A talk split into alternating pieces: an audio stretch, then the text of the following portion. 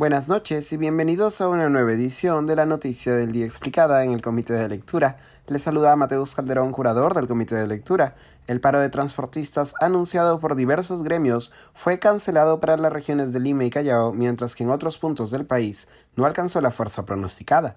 Como hemos reportado en anteriores ediciones de este podcast, un paro de transportistas de carga pesada y otras modalidades de naturaleza nacional e indefinida fue anunciado desde hace semanas por la Unión Nacional de Transportistas después de no llegar a acuerdos con el Ejecutivo.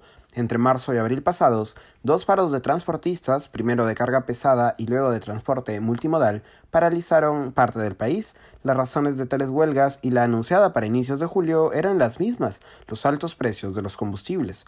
No obstante, además de la reducción del precio del diésel, los transportistas también exigen otras medidas, como la restitución del transporte de mercancías como servicio público, cuotas de movimiento de carga en actividades mineras y regulación de peajes.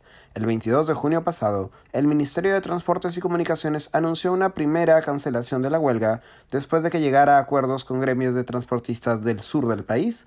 No obstante, todavía quedaba pendiente la situación con gremios del norte y del centro, Ayer por la noche, el titular del MTC, Juan Barranzuela, anunció la suspensión de la huelga tras llegar a acuerdos con gremios mayoritarios. Entre los beneficios ganados por los transportistas está la prórroga de la devolución del 70% del impuesto selectivo al consumo, ISC, a los prestadores del servicio interprovincial de pasajeros y de carga.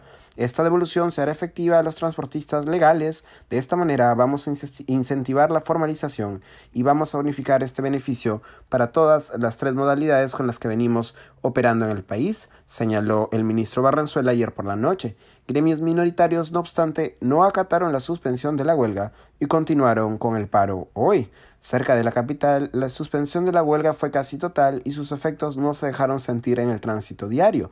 Ello a pesar de que la Cámara de Transporte Urbano de Lima y Callao afirmó que el 85% de sus representados sí acatarían el paro. En contraste, transportistas de regiones como La Libertad, Lambayeque, Piura, Ucayali y Tumbes sí se plegaron a la huelga, lo que incluyó no solo la suspensión del servicio de transporte, sino también el bloqueo de carreteras. Esto ha sido todo por hoy. Volveremos mañana con más información. Se despide Mateus Calderón.